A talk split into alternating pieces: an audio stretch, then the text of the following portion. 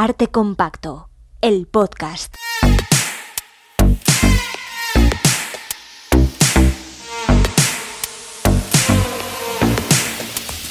Con Juan Rasanz y Bernardo Pajares. Juanra, ¿cómo estás? Bernardo Pajares, muy bien. ¿Y tú? Porque siempre que empezamos el podcast me hablas así. Porque es tradición ya. O sea, es la forma en la que abrimos los podcasts y ya lo sabe todo el mundo. ¿Qué tal? Pues muy bien. ¿Sí? Muy ¿Dónde bien. estamos? Estamos, estamos en un armario. Estamos metidos en un puto armario hoy y es donde tenemos que estar precisamente para grabar. no este empieces con tacos ya porque nos escuchan niños, que luego la gente nos lo dice y a mí me da mucho apuro que digamos en el niños, podcast. mm, no, no somos para niños. ¿Qué, qué, qué tal? Que ¿Qué- sí, cómo no le estás? hagáis caso ¿Cómo a Juanra que está mal de la cabeza. Pues muy bien. ¿Cómo va la vida? Va bien. Hace muchísimo tiempo que no nos poníamos a grabar un podcast tú y yo sin un técnico de Radio Nacional, sin un público delante, sin aplausos, sin nada. Es hace mucho tiempo de esto. ¿eh? Desde este verano en casa de mis padres en la aldea con los gallos cantando de fondo. Efectivamente. Y, hemos pasado de la aldea a un armario. estamos dentro de un armario porque, como sabéis todos, no tenemos casa nosotros todavía. Estamos de aquí para allá, mm, nos acogen como puede ser.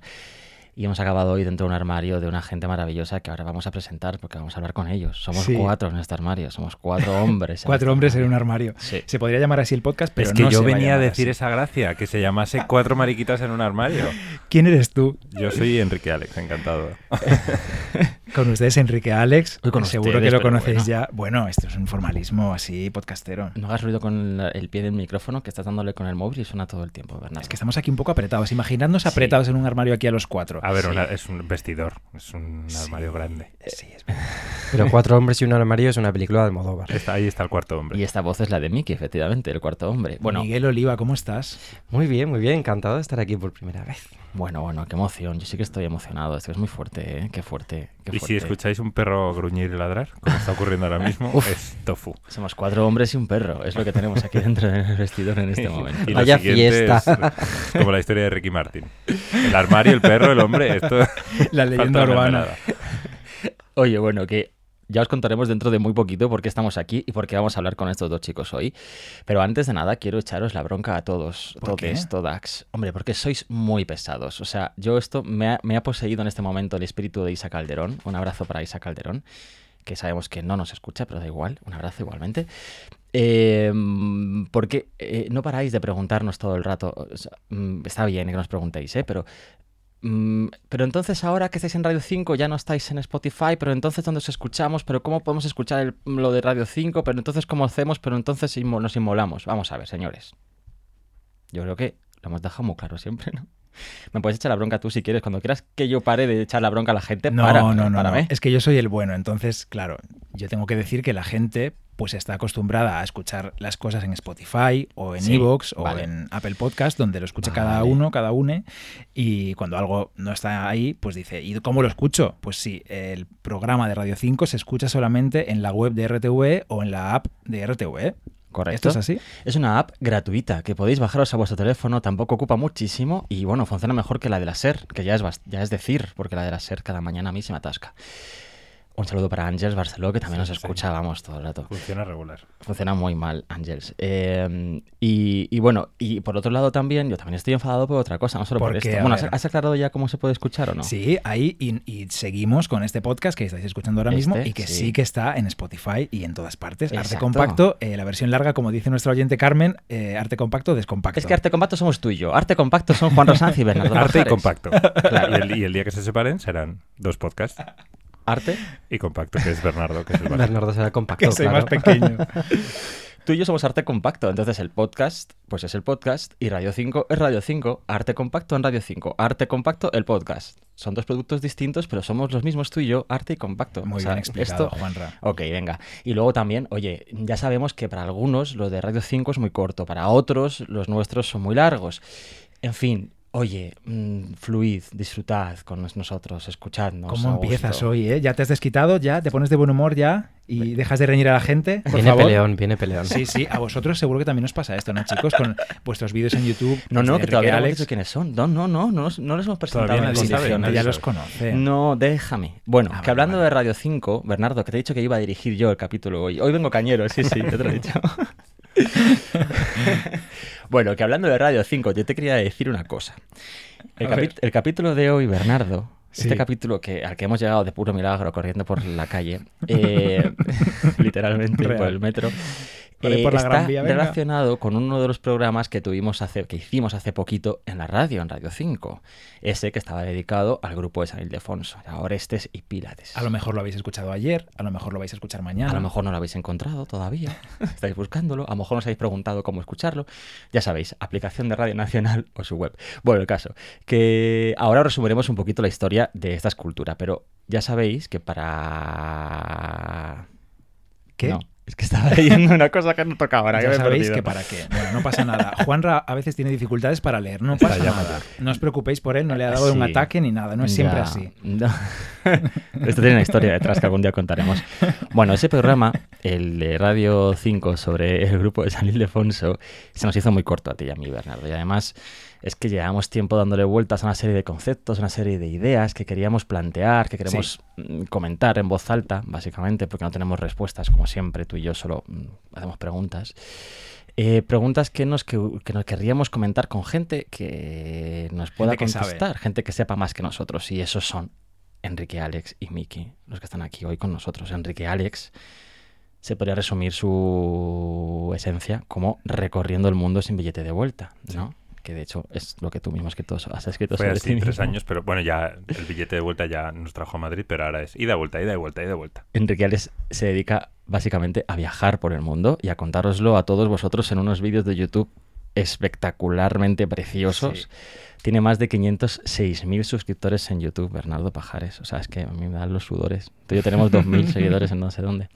Eh, Todos empezamos de cero, ¿eh? también te digo que el vértigo de empezar es real, es el de todos. Ya.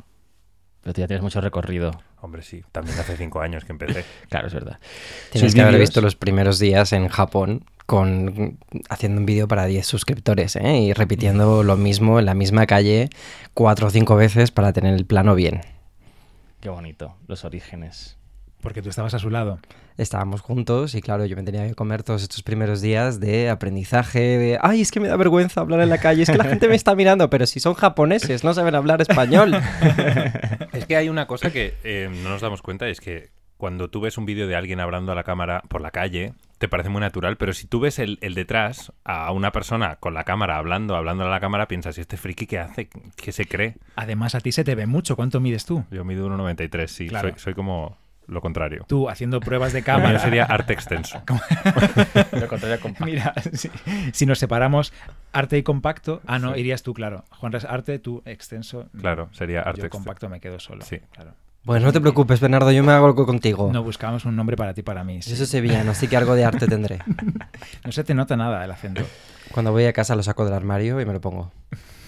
Pues Bueno. decíamos que eso, que cuando tú estás en la calle grabando vídeos, se te, o sea, se te ve mucho, porque eres muy alto, o sea, no es, no es una cosa discreta, así que esos primeros vídeos en Japón seguro que era algo que te costaría, pues como nos ha costado a todos, ponernos a hacer una entrevista en la calle. O... El caso es que ahora quedan genial sus vídeos, los ve un montón de gente, pero muchísimos. Tienen miles de reproducciones, hasta medio millón algunos de ellos, muchos de ellos. Eh, 199.000 seguidores en Instagram. O sea, es que yo me he documentado. Estoy ¿sabes? ahí, Ya veo. eh, que llevo unos días que digo, ¿cuándo? ¿Cuándo va a llegar al 200 a la Pues cifra después mágica? de este programa, Pues es después de este capítulo podcast. 199.960 y no sé qué, y ahí estoy parado. Compacters, seguidlo. todos. a Seguido que no duerme. Arroba Alex en Instagram. Alex, arroba Enrique Alex. Y él, como hemos ya dejado claro, él no viaja solo, él viaja con su novio, con Miki, arroba Oliva Márquez, que tampoco tiene pocos seguidores, 54.000 he visto yo por ahí. Pero que los, no se míos- los llama- míos son de rebote, ¿eh? Que no se llama Oliver, como mucha gente cree. ¿no? Oliva, Olivia. Oliva, o Olivia. Olivia me encanta además porque me imagino como la de Popeye así con los brazos así gritando ¡Sálvame Popeye!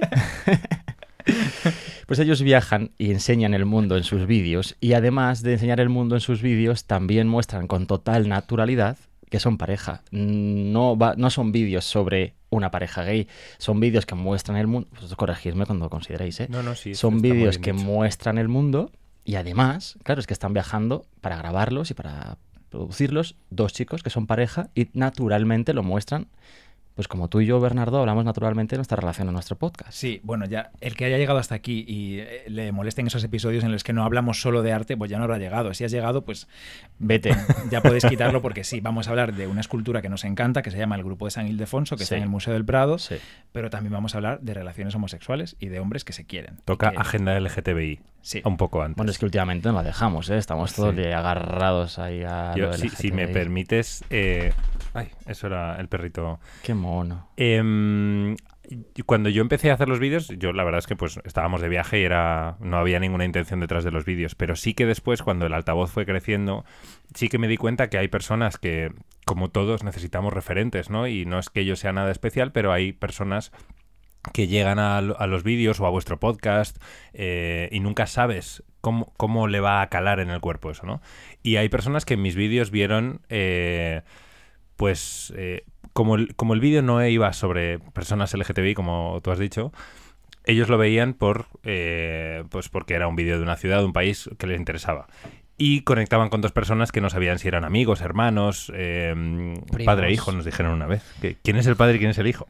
Bueno, eh, y entonces poco a poco van haciendo esa conexión y de repente en un vídeo, pues a lo mejor nos damos la mano, nos damos un beso y dicen, "Ostras, ostras, esto no es lo que yo, lo que yo imaginaba de una persona LGTBI, ¿no? Entonces ha servido para eh, cosas muy fuertes, tipo que una familia vuelva a hablar con su hijo con el que llevan años sin hablar porque es gay, o para que haya personas que se den cuenta de que llevan mucho tiempo odiando sin razón a personas por lo que les han dicho, ¿no? Y esto, joder, claro, para mí ahora ya es el motivo por el que hago la mayoría de las cosas que hago, pero pero bueno, que al final cuando uno crea contenido y lo lanza a internet, pues no sabe a quién va a llegar ni cómo. Sí, en una, en una de las quedadas nos decía una familia que el abuelo era un poco homófobo y que no le gustó nada cuando vio que realmente éramos pareja y que poco a poco al final como que volvió a ver los vídeos y, y realmente estaba como un poco más abierto de mente y más, a- más, más cómodo. Y dijo la señora, y, y te quiero presentar a mi abuelo de 90 y no sé cuántos años que ha venido desde la otra punta de México a verte y a pedirte perdón, que es muy heavy eso, ¿eh? Qué Guau, Así que un bueno. momento precioso. Nos encanta la gente mayor. La y tenemos sí. gente mayor que nos escucha súper interesante además. Hombre, muy interesantes. Sí. Eh, no, decía que también para la gente joven, para, para los chicos y las chicas. Pero no te adelantes. Eh, Vale. de- Espera, este- antes, antes de que tú empieces a No, hablar, no, no, no, iba a que nos vamos a pelear. déjame un Estamos aquí como haciendo escondidos Iba agarrándonos de a- la mano. Quiero mandarle un beso a Eleneta Sevilla, que es una compañera del museo que nos escucha y de la que nunca me he acordado en el podcast y quiero mandarle un beso muy grande. Que además va a tener un bebé dentro de poco y bueno, pues me hace muy feliz eso. Qué bonito, Bernardo, qué bonito. Me he emocionado. Bueno, que lo que quería decir es que justo esto de lo que estamos hablando, las historias que nos acabáis de empezar a, a- dibujar, a esbozar, es precisamente el motivo por el que queremos hablar con vosotros y es precisamente de lo que quiero que hablemos, de lo que queremos que hablemos más tranquilamente. Pero antes de eso, antes de pasar a hablar de vosotros como referentes, que es lo que creemos que sois, también queríamos hablar de algunos referentes en el mundo del arte, en el mundo de la historia del arte, ya que tenemos este podcast de arte, pues que nos critiquen un poquito menos, ¿no? ¿Y qué? Hablamos del grupo de San Ildefonso, De entonces, nuestro ¿no? logo, del logo de arte compacto, de estas Claro. bolsas que nos quedan cuatro, en- realmente contadas cuatro, y hemos traído dos para, para Alex y para Miki, porque Eso les damos es. una bolsa a los invitados y vamos, no iban a ser ellos menos, que además son amigos. Eso es. La cosa es que este, esta obra de arte, este grupo de San Ildefonso, tiene mucho que ver con lo que somos tú y yo, Bernardo. Como, Sí. Lo que somos tú y yo como, como podcast y lo que somos tú y yo también como pareja, incluso. Entonces, bueno, si quieres, ah, luego explicamos esta parte, la intrahistoria del podcast, pero si te parece primero, vamos a contar un poco sobre el grupo, ¿no? Vale, ¿Sí? ¿Empiezas tú? Empiezo yo, pues mira, No sé cómo quieras, ¿eh? sobre todo voy a, a contárselo, hoy voy a aprovechar que tenemos aquí a dos personas que conocen a la, la escultura porque han estado además en el Prado y con nosotros hace no mucho. Pero no pudimos llevarles a esa escultura porque estaba cerrada la sala de escultura. Ah, porque fue un reencuentro, ¿no? bueno, pero vivimos muy cerca de la plaza de San Ildefonso y algo se tiene que pegar. Pues vamos a explicar también por qué se llama el grupo de San Ildefonso, que es un nombre que, que choca, ¿no? Porque una escultura de dos chicos, uno con, pasando la mano por los hombros al otro, se llama el grupo de San Ildefonso. ¿Algo tiene que ver con la plaza de San Ildefonso? Pues no. Tiene que ver con la granja de San Ildefonso, con el palacio que está en Segovia. Es una- un grupo escultórico que se llama Dos Esculturas, bueno, tres esculturas, dos chicos y una esculturita pequeña de una mujer, y son del año 10 aproximadamente antes de nuestra era. ¿Y del la año- mano que tiene? Como un bate. Una antorcha. Una- ah, es una antorcha, uno de ellos tiene una antorcha en la mano. Porque está encendiendo un- algo para hacer un, un- un- Uh, lo diré. Un fuego, La una apertura ofrenda. de Una los Juegos ofrenda, Olímpicos de una- Tokio Algo así, 2020. algo así. sí, sí, Una sí. ofrenda en ese altar pequeñito que tiene delante. Estos de no llevan zapatillas. No, efectivamente. No, es que nuestro logo tiene unas zapatillas que no. Bueno, es que lo ha dicho Miki, hombre. Me estoy adelantando. Juanra me echa la bronca todo el rato. Juanra, eres un gruñón. Eh, un poco de contexto. Se encontraron, son del año 10 antes de Cristo y se encontraron en trozos en 1623 en Roma. Por estas cosas de la antigüedad clásica, las, bueno, las esculturas eh, durante muchos, muchos siglos se perdieron, como el Laoconte, por ejemplo, y luego apareció. Y gente como, como Bernini como Miguel Ángel, pues las restauraron y las convirtieron en una escultura entera otra vez. Y ahora vemos que les faltan a veces una mano, a veces la cabeza tiene un corte, o una cabeza está pero no es la original de esa escultura. Esto pasó con el grupo de San Ildefonso, es del año del siglo I Cristo, pero se encontró en trozos en el siglo XVII. Eh, decíamos, como el Laoconte, por ejemplo, que, que había aparecido 100 años antes, el Laoconte y sus hijos. Y ya en 1638, esta escultura, que creemos que representa Orestes y Pílades, ahora contaremos quiénes son también, se incluyó en un tratado de François Perrier sobre las estatuas más célebres aparecidas en Roma. Está en todos los libros de escultura clásica y es una obra que ilustra los cánones de representación de las proporciones humanas y además representa a dos hombres que se quieren. Es evidente, sean quienes sean. Da igual si son eh, personajes, personas reales, personajes ficticios de mitología. No hay duda al verlos que son dos hombres que se aprecian, que se quieren. Bueno, la fama de la escultura en el siglo XVII además fue muchísima. Se, se- se hicieron un montón de copias de este grupo Muchas. escultórico. Apare- eh, se colocaron en un montón de jardines de palacios por toda Europa. Eh, lo dibujaron un montón de artistas, un montón de alumnos jóvenes que querían aprender a dibujar, se dedicaban a, a dibujar este grupo. Fue un referente para el mundo del arte y en general de, de la cultura en el siglo XVII y en el siglo XVIII. representa a dos chicos serenos, que uno pasa la mano sobre los hombros del otro, están como comunicándose sin hablarse, con una actitud pues muy de, de calma, de armonía, de serenidad, que hace mucha falta en estos, en estos tiempos, la verdad, un poco de armonía y de serenidad, en estos tiempos de tanto A jaleo mí y me hace falta un bronca de momentánea. armonía y serenidad. ¿Cómo lee la gente que sabe claro. de, de una obra de arte que para nosotros pues sería dos personas, ¿no? Ya... ¿Qué veis? ¿Qué veis? Estamos enseñándoles a, a los chicos, a, a a Vosotros, Miki la, imagen. Desde luego hay como un entorno de confianza mutua, ¿no? Buscad la foto en Hay, Google. hay perspectiva, porque la señora es como una estatua mucho más pequeña, entonces parece que está mucho más lejos. Claro. Tienen una estatuilla ellos dos, sí, que es una, una mujer. Lo están viendo, lo están viendo en Google. ¿Estáis viéndolo en Google? Gente que nos O en la escucha. página del Museo del Prado, por favor. Y están desnudos, no le hemos dicho, pero están desnudos y solo llevan laurel en la, en la cabeza. Efectivamente. ¿Quiénes son ellos? Venga, contamos la historia, ¿te parece Lo ya? contamos, ¿O quieres contar antes tú. cómo llegó la escultura al Museo del Prado? Que creo que ibas a contar eso, ¿no? Venga, vamos a contar cómo llegó al Prado para, para salir de dudas y luego contamos por Porque qué no has se contado por qué se llama el grupo San Ildefonso, que es a lo que a ello, ibas. venga.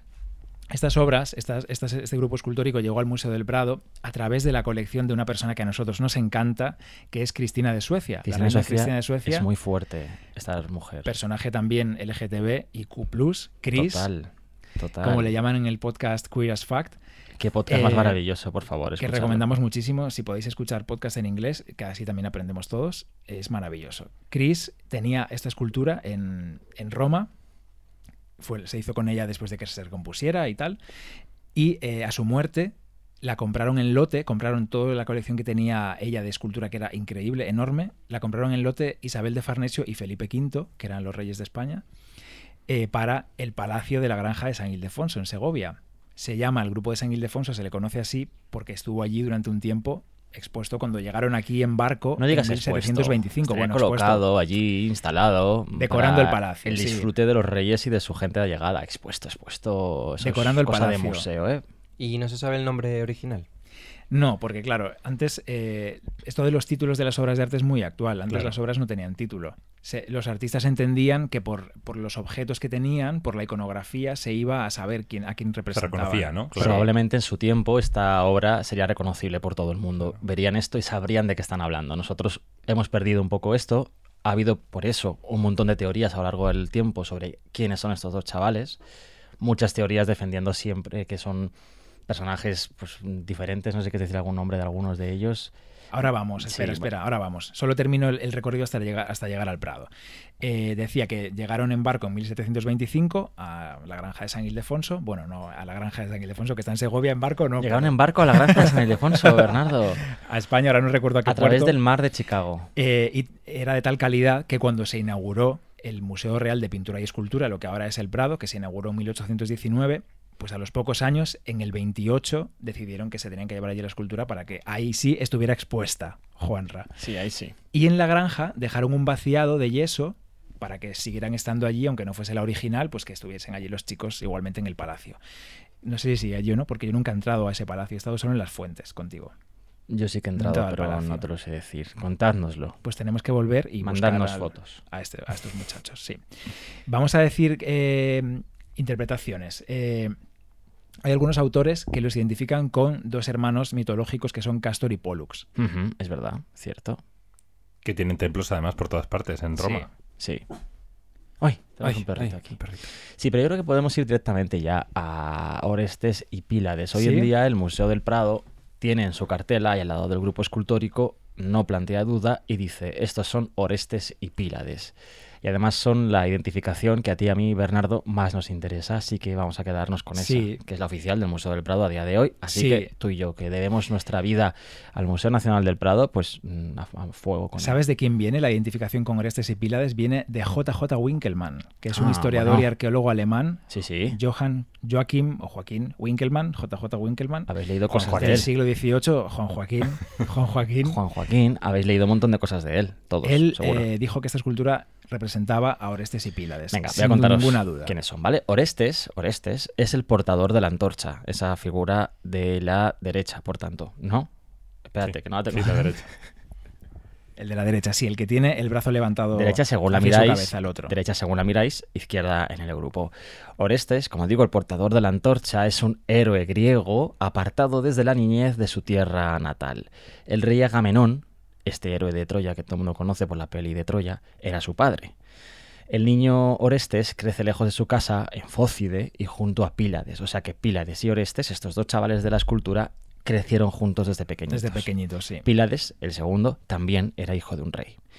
Los dos niños son uña y carne, como primos hermanos. Ya en la adolescencia, Orestes, el de la antorcha, eh, siguiendo las instrucciones del dios Apolo, vuelve a su tierra natal para vengar la muerte de Agamenón, que es su padre, que ha muerto a manos de su madre, Clitemnestra. Sí. Me quito la espinita de decirlo bien porque ayer en el programa de radio lo dije fatal esto, me atasqué de una manera increíble. Bueno, las cosas del directo. Bueno, sí, entonces Orestes la mata. A ella mata a Clitemnestra y mata también a su amante. Porque Efectivamente. a- ella había matado a su padre. Bueno. Bueno, estas cosas de las tragedias griegas. En fin, todo esto lo hace siempre acompañado de Pílades, porque el encargo de matar a su madre es para Orestes, pero Pílades no le deja solo y se va con él a hacer todo. Siempre esto. está a su lado. Todo el Nunca rato. se separan, efectivamente. Por este asesinato y por participar en ese asesinato, el padre de Pílades, el otro rey que hemos dicho antes, le destierra también a él. Por tanto, se quedan los dos sin hogar y juntitos en el mundo. Y les persiguen además las erinias, que son unas deidades diabólicas. de la venganza. Eso es. Que pretenden que Orestes pague por lo que ha hecho, que pague por haber matado a su madre, claro.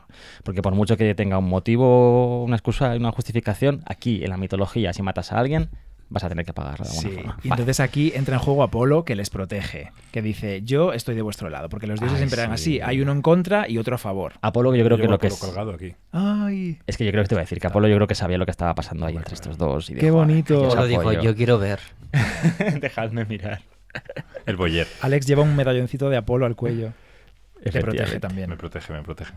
Bueno, entonces esta, esta, esta, esta historia continúa de la siguiente manera. Continúa en Tauride, porque Apolo les dice, marchaos de aquí porque os van a matar las deidades diabólicas, las Eurínides, ¿lo he dicho bien? Sí, ¿Sí, lo he o? Erinias, o Erinias, Erinias. Erinias. Entonces los, eh, la- los salva mandándolos efectivamente a Tauride. Con una misión, eso sí. O sea, Pero yo espera, os- a ver, que ¿dónde está Tauride? ¿Qué es? ¿Cómo es? una Tauride- ciudad que ya no existe. Ah, yo me he imaginado otro planeta, fíjate. En plan, Como Saturno, eh, Mercurio, Venus, la Tierra, Y Tauride, de toda la vida. En plan la película esta. Te voy a decir dónde de está Tauride, planetas porque a mí me pasa también esto. Dune, la que tanto te encantó. Dune me encanta, me apasiona. No, horror, no la veáis. No, Cuando sí, leo sobre, sobre mitología, eh, también me pasa mucho esto de ¿dónde está, dónde está tal sitio? Y, y- A ver si va a ser Murcia o algo no, así. no, no, no, no. Imagínate, ¿eh? ¿Dónde está Tauride? Ahora Mira. mismo estamos de- demostrando nuestra Y incultura. Apolo los mandó a Torremolinos. Y de ahí empezó más todo. palomas. A más palomas. Es la península de Crimea. Vale. Vale. O sea que sí que existe entonces Tauride. Ok, Existía. está claro, sí. Bueno, allí los, los, los, libera, los salva a estos dos chavales Apolo, los manda a Tauride, pero los salva de estas señoras que las persiguen, pero a cambio les pide algo. Aquí siempre hay que pedir algo a cambio. Les pide que roben una estatuilla de Artemisa y que la lleven hasta Atenas, desde Tauride hasta Atenas.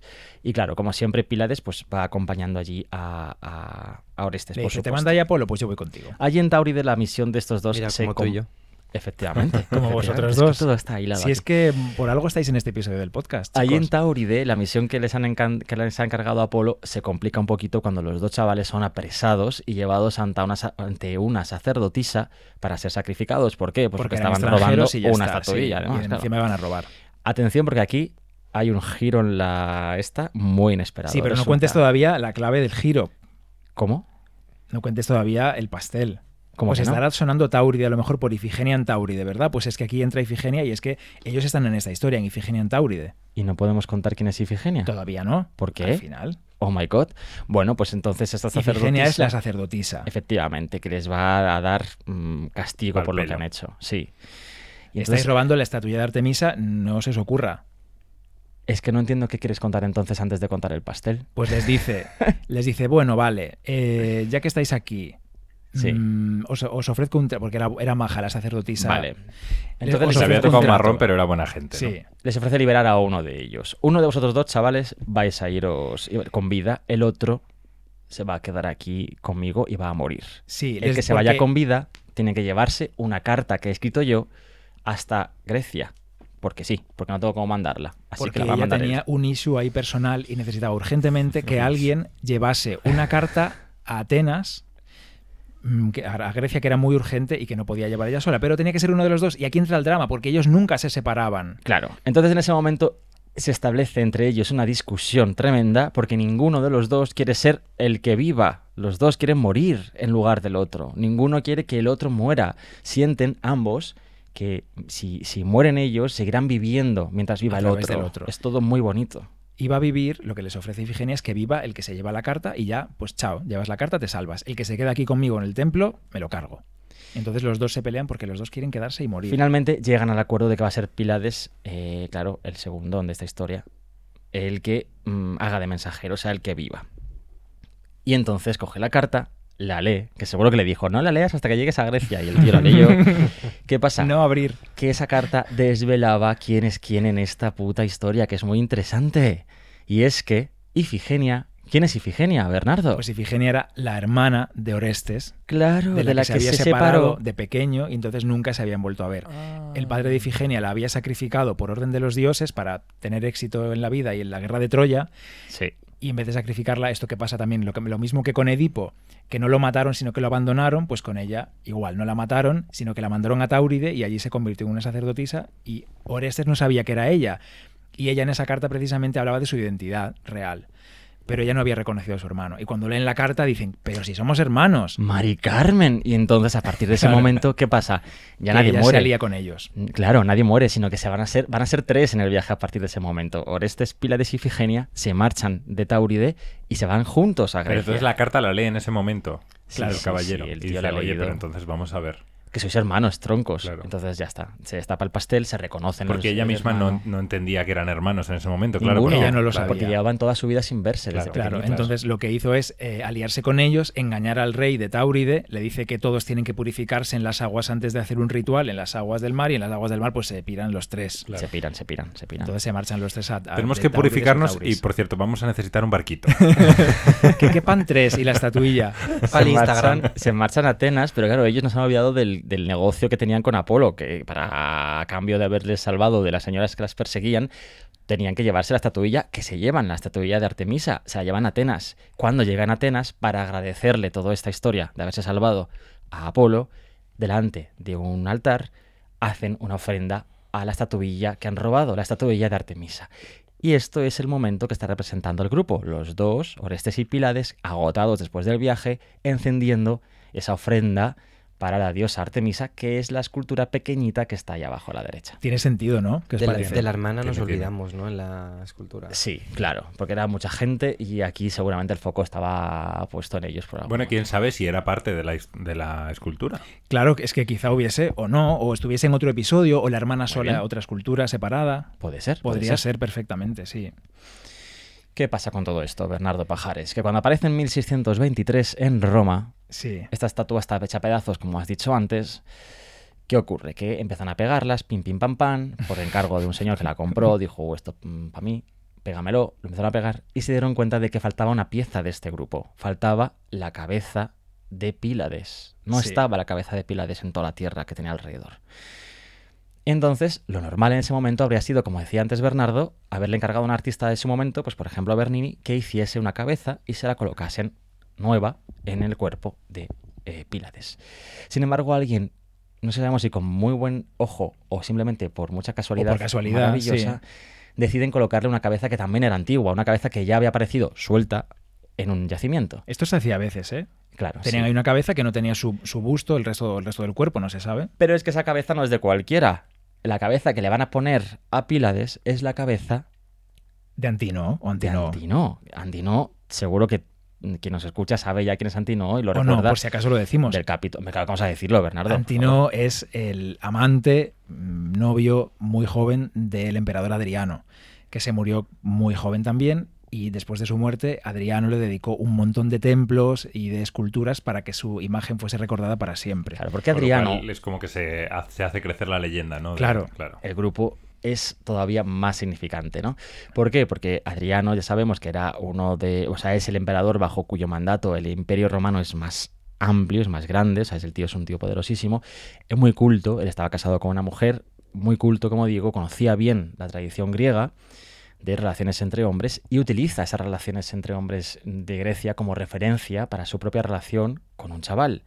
Las relaciones griegas, por cierto, eh, homosexuales entre hombres, no estaban bien vistas cualquier tipo de relación. Tenían que ser entre persona adulta y persona chavalín, es decir, joven.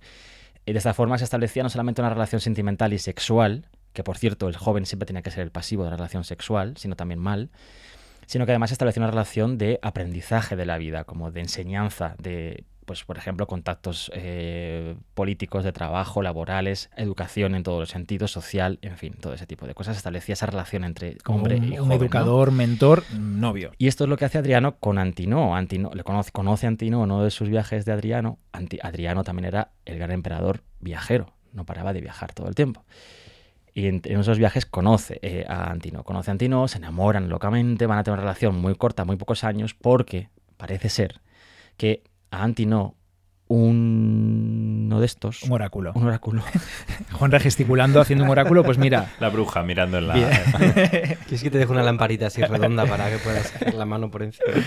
Un oráculo le dice a Antino, Antino, querido, ¿quieres mucho a Adriano? Sí, vale, pues si le quieres mucho, tienes que morir, porque está escrito en el destino que mientras tú vivas, a él le va a ir mal la vida, las cosas. Y Antino decide suicidarse, se tira al río Nilo, se ahoga Eso dice la leyenda. y muere. Madre cuando mía, Adriano más se- difíciles. ¿eh? Sí, cuando Adriano se entera de esto, no se puede ser marica y feliz. No, Cuando- no, no, no, no traslademos Sí se puede, sí, claro, claro, claro. que se puede. Cuando Adriano se entera de la muerte de Antino, evidentemente sufre muchísimo y a partir de ese momento, como dice Ver, no se va a quedar ahí la historia. An- Adriano decide convertir a Antino en un dios, en un dios literalmente. Levanta templos en su honor, levanta un montón de esculturas por todo el imperio romano dedicadas a Antino, reconocibles porque son su rostro real, con sus pelos rizados ahí desordenados y sus labios Sí. carnosos y su nariz grande eh, le viste a veces de, de- de dios egipcio, depende de dónde esté la escultura, levanta, como digo, templos e incluso una ciudad, Antinópolis, Antinópolis, sí. Antinópolis en Egipto. Además también le pone su nombre, la- el de Antinó, a una constelación de estrellas. Una cosa todo muy bonito. Pues bien, la cabeza de Antinó, la cabeza de ese chaval al que Adriano amaba tanto, Es, es, en la este cabeza grupo la cabeza de Pílades. que tiene colocada ahora mismo Pílades. Y así esta historia que, bueno, que se podría entender como un amor entre amigos, entre dos chicos que se, que se conocen de toda la vida y que pasan la vida juntos y que no sabemos si tenían relaciones sexuales o no, probablemente sí, pues se, se estrecha todavía más en, en, esta, en esta escultura porque una de las cabezas de ellos, la cabeza de Pílades, es de un amante homosexual de un emperador. Así que pasamos del. tenemos ahí una mezcla entre el bromance y, y, la relación homosexual que no hay ninguna duda sobre ella. Por eso, cuando estamos tú y yo, Bernardo Pajares, precisamente en la Plaza de San Ildefonso de Madrid, sentados en la terraza una tarde de 2018, pensando que el logo nuevo poníamos a nuestro nuevo proyecto, que iba a ser además eh, grabar un audio diario en un viaje a Roma, que es lo que vamos a hacer tú y yo juntos. Sí, no sé si fue la vuelta de Roma cuando decidimos esto, ¿no? Ya no me acuerdo. Vale, decidimos que este logo tenía que incorporar de alguna forma la figura de Orestes y Pilares. Le pedimos a nuestro amigo Luis Mosquera, un abrazo Luis, que nos hiciese este logo, lo vistiese, lo pusiese rosita y le pusiese esas zapatillas de deporte que no le gustan a Enrique Alex. Porque son de cuero, no me gustan. que no, hombre, que son de la gama reciclada vegana. Sintética. Son nuestras zapatillas reales que llevábamos en ese momento durante el viaje a Roma. Uno lleva mis zapatillas que llevaba durante el viaje y otro lleva las tuyas. Le pasamos unas fotos nuestras a Luis y cogió de ahí pues las que, las que le pareció. Exacto. Ese viaje que hicimos a Roma y que tú y yo grabamos como audio diario fue la primera cosa que hicimos tú y yo en el podcast. Lo primero, juntos. El podcast existía antes, contigo solo, pero juntos nunca habíamos hecho nada. En ese audio diario en Roma lo que queríamos era contar a los poquísimos que les interesase, que serían, no sé, 10, 40 a veces, como mucho. Igual que habían en este armario. Sí, sí, probablemente. Eh, queríamos contarle nuestro viaje, simplemente nuestro viaje en Roma. Podíamos solo contar, hablar durante 15 minutos, imaginaos lo que era eso para nosotros, porque el sistema que llevábamos para grabar en el móvil solo permitía 15 Sí, era una aplicación que a los 15 minutos se cortaba y ya está, tenías que soltarlo tal cual. Sí, pues de vez en cuando hay que pagar por las aplicaciones. ¿eh? No, no podíamos, no podíamos. Fíjate que, bueno, Perdón, te iba, te voy a interrumpir, pero es que te iba a contar que nosotros en nuestro viaje a. Ya cuando terminamos los tres años de vuelta al mundo y fuimos a Roma, que es una ciudad que Miguel no conocía hasta entonces, pero que a mí no la conocías, ¿no? Cuando no, fuimos. la conocía, no. Y que a mí, yo es de las primeras que recuerdo de pequeño. Sí reflexionamos en el vídeo sobre cómo la sexualidad es una construcción social. Eh, y aprendimos precisamente allí que de los 14 primeros emperadores romanos, solo dos eran totalmente heterosexuales, ¿no? Y el resto eran eh, bisexuales o homosexuales. y, y, no había, o sea, no, no, no, existía esta culpa, no sé si decir culpa católica, pero esta sensación de que hay algo mal, hay, que, que yo creo que incluso a día de hoy quienes somos parte de las siglas LGTBI, como que lo tenemos ahí en el fondo de la mente, ¿no? Eh, ellos hacían bodas, a veces se vestían de mujer, incluso fue Adriano, ¿no? El que... No, eh, fue el que quemó Nerón. Nerón. Eh, hubo varios que hicieron ahí todo el show, ¿no? Un show drag eh, para casarse con su novio o de repente aparecían ahí eh, teniendo sexo en público. Y algunos elegían a sus ejércitos en las termas. basado en cuál me gusta más. Claro, es como el, el grinder de la época, ¿no? Vamos a ver, yo creo que la Guardia Suiza en este momento, decidme que no tiene que ver con eso, son todos guapísimos. Y Aquí estás abriendo un melón fuertecito, ¿eh? Bueno, ya, pero es que son todos guapísimos. Hablemos del Vaticano y de... Súper jóvenes, disfrazaditos ahí con su amarillito y su cosa, azul, amarillo azules, ¿no? Claro, sí. Y ahí están los curas, ahí, bueno, en fin. Es el gusto por el efebo. Perdón, es que tengo la boca llena ahora en este momento. Bueno, a ver, ya son cosas que se saben. Es verdad. O sea, se han, han, salido escándalos de de repente orgías en el Vaticano con eh, prelados, obispos, nuncios, eh, gente muy poderosa que en los medios dice una cosa y luego hace la contraria. Que yo me pregunto muchas veces cómo, o sea, si de, realmente te sientes emisario de Dios, ¿cómo te justificas a ti mismo decir una cosa y hacer la contraria? ¿Porque eres especial? ¿O, no ¿o realmente has dejado de creer en las cosas que cuentas? Y estás haciendo que los demás sufran cuando tú te estás dando la vida que sientes que tienes que tener solo tú y no los demás. Hay una cosa en el mundo católico en general que es el concepto del perdón. Y es que ellos, ellos, ellos, hablo de ellos porque yo soy ateo, ellos consideran que el perdón es algo fundamental y que todo el mundo perdona y que Dios es el primero que perdona. Entonces tú, si tienes los métodos para pedir perdón a Dios, que supongo que ellos consideran que los tienen, ¿no? Sus Se perdonan sus automáticamente cosas, a sí mismos. Sus, sus sacrificios, ¿no? Sus, sus, cosas en la pierna apretando para hacerse sangre y sus mierdas de estas. Perdón, perdón, perdón, perdón, que antirrespeto. Bueno, en fin. Eh, pues a lo mejor pueden conseguir el perdón de Dios, ¿no? Y que al final pues compensará una cosa con la otra. Es que aquí, o sea, al final se trata de que la religión y la iglesia ahora mismo están muy desconectadas. ¿no? Totalmente. Y, y de ahí un poco lo que las personas ateas ten- esta, esta animadversión que ya se nos ha generado hacia la iglesia como eh, secuestradora de cultura, como secuestradora de derechos. En fin, bueno, Para, que nos vamos del reenca- tema. para pero- reencaminar la conversación, eh, yo creo que una de las cosas más guays es que cuando estábamos en, en el viaje aprovechamos para aprender muchísimo sobre cómo era la homosexualidad en Roma y a la vez también aprendes un poco de cómo era en la antigüedad en Grecia, ¿no? Y cómo ha ido cambiando y cómo a partir de las diferentes... eh, cómo cambia incluso desde Grecia a Roma. También Roma tiene sus matices sobre tolerar la homosexualidad. ¿no? Y lo que pasa es que no recuerdo muy bien cuáles eran esas diferencias. Bueno, las diferencias básicamente es que en Grecia, como hemos dicho antes, la tipo de relación entre hombres estaba súper tipificado. O sea, tenías que ser adulto joven, pasivo activo, el joven, el pasivo, el mayor, el activo. Ese tipo de relaciones sociales también incluidas y tal. Y en la época romana, aunque a veces se toma como base esta tradición Bueno, griega, además sobre todo el mundo culto, los emperadores y Adriano demás. era un amante absoluto de la cultura griega. Sí, sí, sí, por eso decíamos antes que, claro, es, los emperadores son cultos y conocen esas- esos, esos orígenes, ¿no? Esas referencias, esos referentes del mundo griego. Eh, en el mundo romano, bueno, no estoy seguro, pero por lo que tengo entendido, hay más libertad en general. Para, no, no son tan estrictos en ese sentido, pero también se hablaba mal de los homosexuales en el mundo romano. ¿eh? También hay críticas hacia los emperadores que no paran de, de mostrarse en público con los chavales jóvenes y tal. O sea, Sí, yo creo que recuerdo que de hecho estaba como mucho más mal, mucho más mal visto, pero como eran emperadores, pues es como, bueno, pues... mm, pues, el emperador. haz lo que tú hagas, lo que El quieras. emperador y sus locuras. Exacto, efectivamente. ¿no? Y pues luego mataban a unos y a otros también por cuestiones eh, de intereses políticos o que tienen que ver también con este tipo de cosas, ¿eh? de relaciones con hombres y demás. Sí, sí, sí. De Bueno. todo esto, de Ah, todo perdón. esto, por cierto, eh, para saber más sobre todo esto, podéis leer el libro de nuestro amigo Ramón Martínez, Maricones de antaño. Maricones de Antaño. Y os remitimos al episodio La constelación de Antino que grabamos con Ramón Martínez y con el ilustrador del libro que es Juan Masamosenko. En ese libro, eh, ya hablaremos después un poco más de él, Ramón Martínez se dedica a recopilar un montón de referentes de la historia, referentes LGTBIQ de la historia, para los chavales de hoy. Sí, sí. Hay otro libro también que tiene un título muy feo que se llama Reyes que amaron como reinas, Que, que el título está fatal. Sí, lo conozco. Sí, pero bueno, también recorre un poco ¿no? la historia de... A mí también una cosa que nos sorprende mucho a nosotros cuando vamos a museos y vemos cultura clásica es que hay mucho amaneramiento, muchas cosas que hoy en día, si, si alguien sube una foto a Instagram, dice, la gente reaccionaría, ¿no?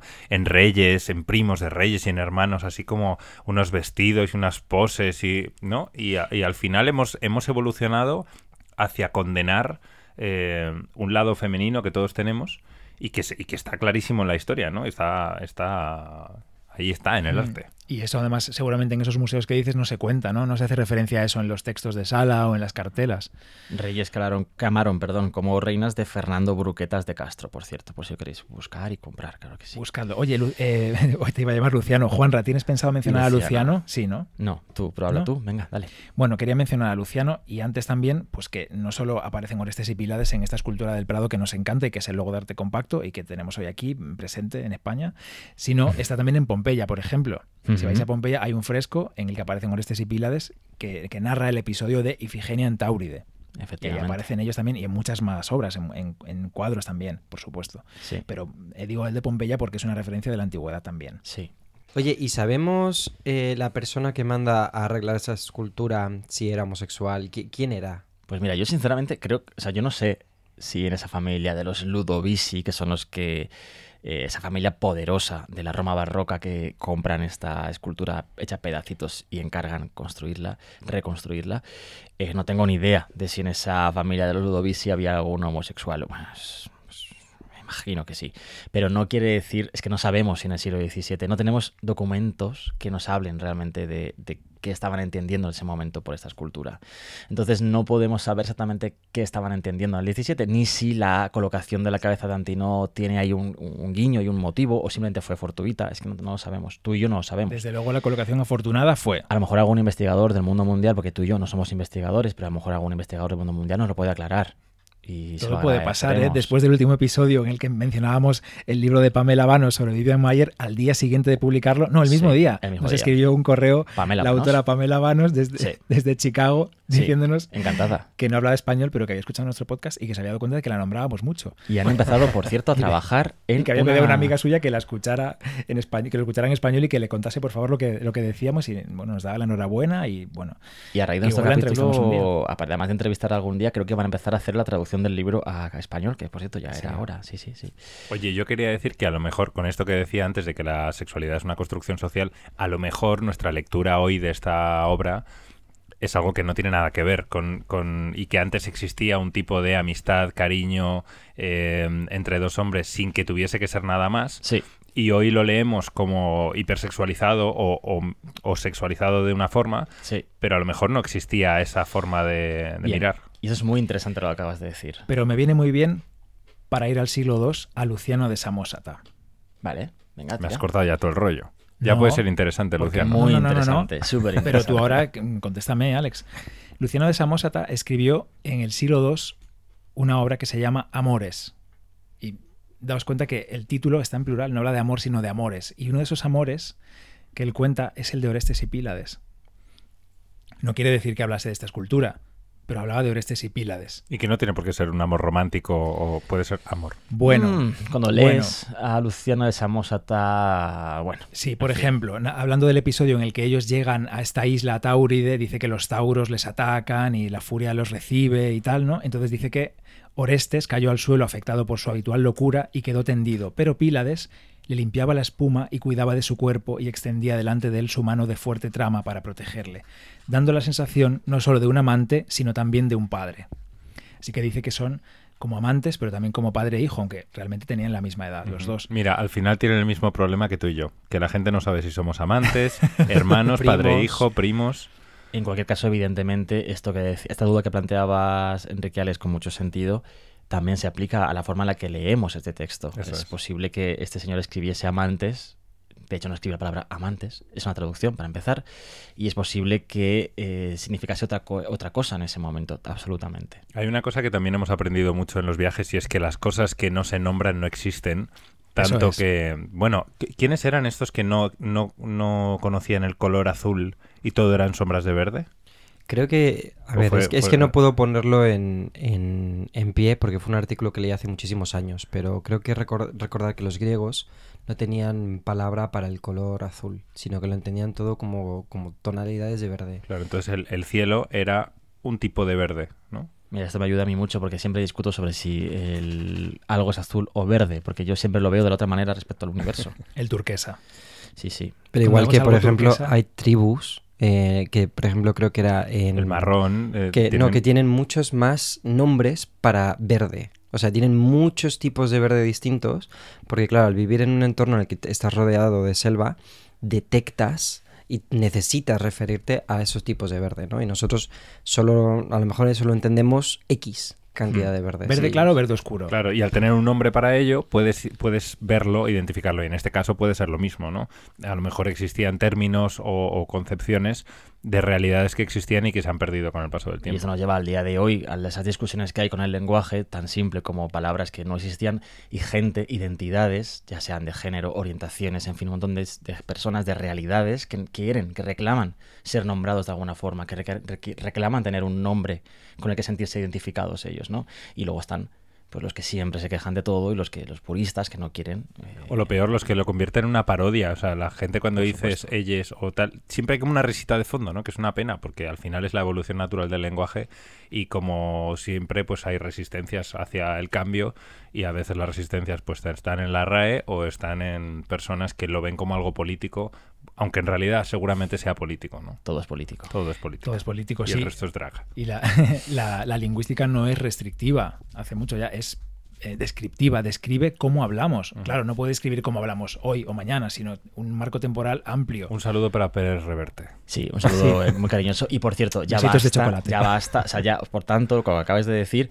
basta utilizar el recurso de es que la RAE dice qué. No nos, La o sea, RAE mm, evoluciona. La RAE nos Lentamente evoluciona, claro. lentamente, es un gran elefante lento, sí. Yo, yo aprendí hasta hace muy poco que se dice ladeado y no daleado. De Ahí te verdad, ha salido ¿eh? el sevillano. Hace, hace muy Daleado. poco que lo aprendí. Yo toda mi vida he hecho daleado y nunca, hasta que escuché a Enrique decir ladeado. Digo, ¿qué? Lo has, lo has dicho mal. Estoy seguro de que lo has dicho mal. Ese Bueno. hablar bien, hablar mal. Por esto que estamos contando, por esta conversación donde estamos ahora, amores, tipos de amores, estáis hoy aquí, porque sois un referente para mucha gente y sois muy visibles. Sí, pero déjame, ¿vas a terminar con Samosata o no vas a decir nada más? No iba a decir nada más de Mira Luciano. que Samosata tiene textos ahí potentes, ¿eh? Bueno, Yo he venido a aquí a hablar de mi libro, a que, también los, te lo a digo. que los busquéis, buscad a la Luciana de Samosata y leed lo que dice sobre este Orestes y Pilades, que son apasionantes. Sí. Y, lo que, y respecto a lo que has dicho tú, perdón, es que tengo que decirlo, si no me muero, respecto a lo que ha dicho Enrique Alex sobre esa forma de leer diferente a hoy y antes y ayer, Estrella de Diego, que es una gran historiadora del arte, una gran especialista en cultura y en arte, que además escribe en el país habitualmente, no sé si sigue haciéndolo, bueno, lo hacía hasta hace poco, eh, ella ha dicho de las obras de arte, y lo dice además en un catálogo del Museo del Prado al hilo de las diferentes realidades que puede tener una escultura, ella ha dicho que una obra de arte siempre va a tener dos interpretaciones como mínimo, dos significados como mínimo. El significado original, el significado de que, tenía para sus contemporáneos, para quien lo veía y lo reconocía directamente, eso es un significado, y el otro, el significado que le damos cada uno de los que nos ponemos delante de ella, cada uno de los tiempos, de los momentos culturales que miran a esa, hacia esa obra de arte. Y esto es lo bonito, precisamente, yo creo, que las obras de arte se puedan plantear, y por eso estamos aquí hoy también, se puedan plantear como referentes para realidades de la vida Actuales, diaria, sí. actual, Y futuras. sin necesidad y futuras, sin necesidad de ser puristas, sin necesidad de tener un documento que con 500 notas al pie que justifique que yo me puedo sentir o no identificado con ese grupo de San Ildefonso. Habrá quien diga, no es que el grupo de San Ildefonso de homosexuales tiene poco. Ya, es que a lo mejor no son homosexuales y me da igual, pero yo me siento identificado con esos dos chavales que se amaban, que se querían, que viajaban juntos por el mundo, que te- Sí. sufrieron castigos y venganzas y que todo tipo de cosas. Y además para ti y para mí tiene un significado más especial aún, porque en el Orgullo Gay de 2020... No le llamemos orgullo gay. Perdón, tienes toda la razón. El Orgullo LGTBIQ+, de 2020... eh, nos Oye, que lo hicieron- he hecho serio, pero era riendo. lo sé, hombre. Vale, vale. Estaba sonriendo, doy fe. Nos hicieron el encargo eh, desde el Museo del Prado de que hiciéramos un directo de Instagram, Sí, tú y yo juntos, sobre Sí. esa escultura en el Museo del Prado. sí. Y tú explicaste esta obra de una manera más concisa de la que estamos haciendo hoy aquí. Desde luego. Y más formal porque estábamos en la cuenta de Instagram del Museo del Prado, pero fue muy Sí. especial porque, eh, bueno, significó de alguna manera también salir del armario, eh, significándote en esa semana del orgullo, haciendo un directo sobre esta obra, mencionando a Luciano de Samosata. En un ambiente laboral, completamente un laboral. ambiente laboral, yo detrás de la cámara, tú delante. como- ¿Mm? ¿No? Es un ambiente además como muy ministerial, ¿no? Bu- Bueno, el ambiente del Museo del Prado no es tan ministerial. Bueno, pero es una... Som- somos gente pues, como Sí, Bernardo sí, sí. y yo, somos súper jóvenes, guapos, divinos, estrellas todos. Bueno, para, para mí marcó un antes y un después porque, eh, bueno, Juan Rayo estamos fuera del armario, en el museo también, en la vida, claro, todo el mundo sabe que, Hoy estáis que somos dentro del pareja. armario, Hoy estamos en dentro este del armario podcast, con sí, sí, sí. vosotros, pero estamos fuera del armario en la vida y fue, fue un cambio con respecto a cuando yo entré en el museo. Cuando entré al museo como vigilante, había muchos compañeros que en la intimidad eran abiertamente gays conmigo, pero luego al resto de los compañeros o a los jefes o a gente a la que no conocían les decían que tenían una novia en el pueblo. Os juro, ¿eh? estoy hablando de 2007-2008. Una novia en el pueblo, que si tenían un compañero de piso, tenían un amigo. Y era un novio lo que tenían. Entonces, a lo mejor me lo contaban en el vestuario, pero luego al resto de los compañeros no se atreven a Qué decirlo. feo esto de y eso ha cambiado muchísimo y... y- me alegro de ello. Hmm, Un directo que estaban viendo además casi 80.000 personas ahí o que vieron, ¿no? que es, que es una buena Wow. forma de Que ¿no? vieron lanzar nuestros un padres mensaje de también. alguna forma, igual que los que mandáis vosotros. Y a eso sí, yo ya quería preguntarles a ellos. La primera mm, cosa que quiero preguntaros, que estoy todo el rato con ella en la boca, pero A no quiero ver. adelantarme, Suéltalo. ya lo voy a soltar por fin. Let it ¿Vosotros, go, vosotros os, os sentís referentes? Ostras, mira, eh, eso sí que mm, hay cosas que siempre preguntan, pero esto, esto es la primera. Pero sí que yo creo que mm, no sé si lo somos, pero eh, siento que hace mucha falta. Cuando yo era pequeño, al menos, eh, yo necesitaba referentes y para mí los referentes eran las Spice Girls, que, que luego resultó que estaban siendo a la vez referentes para muchísimas personas eh, LGTBIs, ¿no? Sí. Sí, seguramente sin ellas saberlo. Pero no, pero no existía esta exposición. Y sí que creo que es importantísimo que... eh, porque es que vivimos en una burbuja y nosotros vivimos en Malasaña y pensamos que todo el mundo es nuestro... eh, que es más o menos como nosotros y luego te pinchan esa burbuja muy rápido porque existen muchas burbujas, ¿no? Y a mí me llegan muchos mensajes de personas que, que se están empezando a aceptar gracias a ver lo que yo hago. Y digo, claro, porque yo he recorrido un camino que hay personas que están antes de la casilla de salida, porque su realidad, ya no te digo si viven en lugares como pues a lo mejor Perú, donde desgraciadamente la religión es el escudo bajo el que se esconden to- todas estas eh, miedos, odios, intolerancias, etcétera, ¿no? Entonces hay muchas personas que no tienen. Si yo lo tuve difícil, ¿cómo de difícil lo tienen que tener personas que viven eh, aisladas de otras realidades, ¿no? Y de repente Internet es una ventana al mundo como ninguna otra. Y por mucha censura que exista por muchos abuelos eh, homófobos que no quieran que sus que sus sobrinos o nietos vean nuestros vídeos eh, al final eh, pues me imagino que ac- acaba siendo referente lo que yo hago y el hecho de que yo vaya de viaje con mi pareja y no sea un, un tema, un issue, como dice Bernardo, eh, pues, pues claro, acaba siendo un referente. Pero es que vosotros también seréis referentes de otras personas porque, como decía al principio, nunca sabes cómo le van a llegar tu, las cosas que uno hace a otras personas. Bueno, nos llegan mensajes, evidentemente, el volumen de mensajes que nos llegan de este tipo será ridículo llegará, los que llegará. llegan a vosotros, pero sí que nos llegan mensajes de personas. El otro día en el directo se nos acercó un chaval, a ti, tú no estabas, un chaval de 18 años, y me dijo, mira, he venido solo a, a veros aquí en el podcast yo solito, eh, gracias a escucharos, gracias a escuchar vuestra naturalidad a la hora de tratar que sois una pareja homosexual, pero al mismo tiempo decir que trabajáis en el Museo del Prado y al mismo tiempo dedicaros a contar cosas aburridas de las meninas, me he animado, me he sentido valiente y he salido del armario en mi casa. ¿Ves? Es que Entonces, qué fuerte, ¿no? Es no, que no, es que muchas ca- casi me personas- pongo a llorar en ese momento, por supuesto. Porque yo pensaba, cuando empezamos a hacer este podcast, que lo que yo estaba haciendo era contar historias, porque no me callo ni bajo las piedras, y me apetece contar historias sobre arte y cultura. Pero en tu, natural- en naturalidad sueltas muchas píldoras de cosas que para ti son obvias y que para muchas otras personas no, o que sí son obvias pero necesitan escucharlas de otras personas, a las que proyectan, eh, bueno, pues a esta persona le va bien, ¿no? Y esta persona pues tiene un, un contexto en el que se siente segura y tal, y con lo cual nunca sabemos a dónde van a llegar nuestras palabras. Hmm. Por eso es tan importante posicionarse, hablar, no hacer como que este tema es muy complicado, muy incómodo, no. Eh, hay cosas en concreto sobre las que yo creo que tenemos que, que aportar y bueno. Al final, cuando eres tú mismo, le transmites una imagen de estar cómodo, ¿no? De, de- de ser, de tener una vida en la que tú eh, tienes una vida más plena. Y yo creo que eso es la gente, lo que la gente pilla, lo que la gente entiende luego.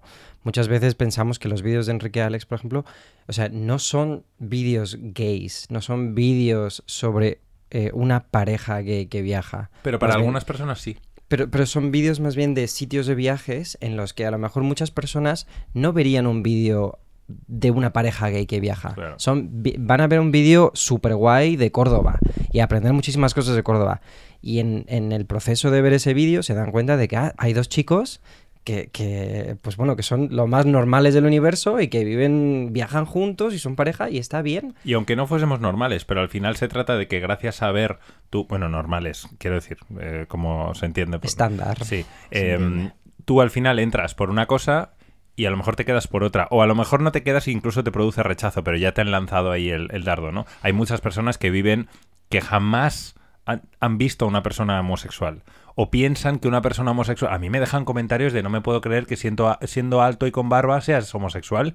Y digo, ¿pero qué te piensas que es una persona homosexual, no? Claro, Eh, es más fácil rechazar algo que no conoces. exactamente. Al hilo de lo que decías, Miki, que yo creo que has dado, has dado en el clavo, ¿eh? Hay que ser eh, natural, sentirse a gusto con uno mismo. O sea, cuando haces eso, cuando trabajas de cara al público como vosotros o con nuestras voces como tú y yo, y lo haces de forma natural, desde, desde un yo real, natural, tranquilo con lo que tú eres, pues transmites o puedes transmitir todo este tipo de cosas que estamos comentando, ¿no? Pero claro, para llegar a ese punto, también cada uno de nosotros que estamos aquí en este armario hemos tenido que hacer un viaje, un viaje distinto a los vuestros, que no siempre ha sido un viaje fácil. Yo supongo que a la hora de vosotros dos eh, decidir que vais a, exponer o a, mostrar con naturalidad vuestra relación en vuestros vídeos, eh, supongo que también tuvo que ser un momento en el que teníais ya, digamos, muy entre comillas, solucionado esa cuestión con vuestros allegados, con vuestras familias. Eh, ¿Cómo fue esto? ¿Cómo fue vuestro viaje previo y cómo fue ese momento en el que decidisteis? Pues, la verdad es que nunca nos, nos planteamos, deberíamos, cómo deberíamos as- a- a- em, abordar esto, ¿no? Pero sí te digo que, por ejemplo, mi padre es una persona muy, pues, con una educación muy tradicional, católica, de derechas, em, y además no va a escuchar esto, con lo cual lo puedo contar. Em, y bueno, cuando yo... Hablamos todo el rato de nuestros padres, no te preocupes. Sí, vale. Pues cuando yo le conté este tema, mi padre, que a la vez es una persona eh, muy sensata y, y- y muy cursi y muy adorable, eh, me dijo, bueno, pues eh, a lo mejor no es lo que yo habría deseado, pero yo lo único que quiero es que tú seas feliz, ¿no? Y pero est- esta fue la única conversación. Y yo tenía 18 años cuando se lo dije. Y no se hablaba del tema. Yo tuve una relación, de mi relación con Miguel empezó al, al segundo año y ya estábamos a distancia. Cuatro años a distancia. Y yo iba a Londres un, un fin de semana sí, un fin de semana no. Porque en Londres vivía Miguel. En Londres vivía Miguel. Y pues era, mi padre me decía, no, pregu- no preguntaba a qué vas a Londres, ¿no? Eh, ah, pues pásalo bien. Y fue a raíz de los vídeos cuando mi padre, de repente la cabeza le hizo clic y dijo, ostras, vale, mi hijo tiene todo lo que yo quería que tuviese, mi hijo tiene una vida feliz, mi hijo tiene una relación sana.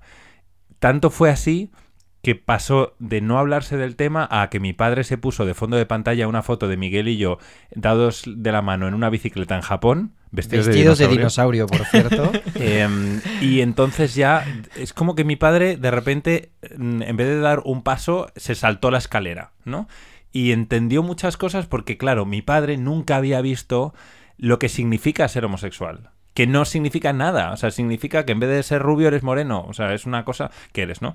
Y, y esta exposición tan necesaria para personas que se imaginan lo que puede ser eh, ser homosexual en este caso, pero cualquier, cualquier eh, variante del espectro, ¿no? Es, es importantísima. Hablando de referentes, por ejemplo, ¿vosotros recordáis algún referente homosexual que tuvierais cuando erais pequeños? Mm, Tanto como pequeño, no, pero adolescente, en un momento en el que me, me hizo mucha falta, sí. Y, y ya lo he dicho alguna vez, yo creo, en el podcast, que mi referente fue Jesús Vázquez. Y mira que fue un referente difícil. Cliché. Porque sí, pero es real, es Sí, el- sí. lo que tenía cerca, lo que podía ver. Y es verdad que fue difícil porque además él salía de un, un conflicto enorme, Sí. que fue acusado injustamente, precisamente en parte por ser homosexual eh, en un proceso que- del que salió absolutamente inocente y ya está, eh, y que ya está olvidado gracias a Dios, pero bueno, que, a Dios no, pero bueno, gracias a todo, pero que eh, sí, fue mi referente, yo veía a Jesús Vázquez. Y también era el único. Yo creo que sí. Bueno, a- yo, a- por ejemplo, en mi caso, eh, fíjate cómo cambia la vida de una persona solo por tener referentes. O sea, yo de pequeño solo recuerdo como a Ángel Garó, ¿no? A, Ángel Mar- a Garó. Marucci. Eh, pero yo soy muy... Marucci, que era su Marucci. hermana, ¿no? Algo así. Sí, Él hacía de su madre de estos de- también. la, de la gala de fin de año que hacían como Sí, una... Noche de fiesta cada por Nakatone. noche. Pero, por ejemplo, yo soy muy friki y toda la vida he leído muchísimo manga y muchísimo cómic japonés. Y ahí hay muchísimas historias homosexuales. Y para mí, por ejemplo, la relación de los chicos, desde pequeño, desde siempre, me ha parecido súper natural. Y yo tuve cero problemas. A ver, todo el mundo pasa por una fase pequeña así como de aceptación, de no estoy seguro y tal. Pero en general mi transición y mi salida de la María fue súper fácil. Es verdad que la historia de Miguel comparada con la nuestra seguramente no tiene absolutamente nada que ver. Nunca O sea, yo hubo estaba, tema. Yo estaba muy, muy cómodo con los mangas de ver relaciones de dos chicos.